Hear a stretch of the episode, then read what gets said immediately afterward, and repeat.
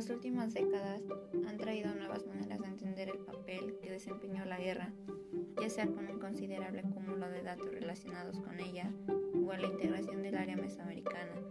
y en el desarrollo de sus grandes ciudades. Las primeras evidencias conocidas de guerreros y equipos de combate y lo que pudiera interpretarse como guerra institucionalizada se remontan a los periodos preclásico tardío y protoclásico en el área maya y la zona colindante del Istmo, habitada por pueblos Miche.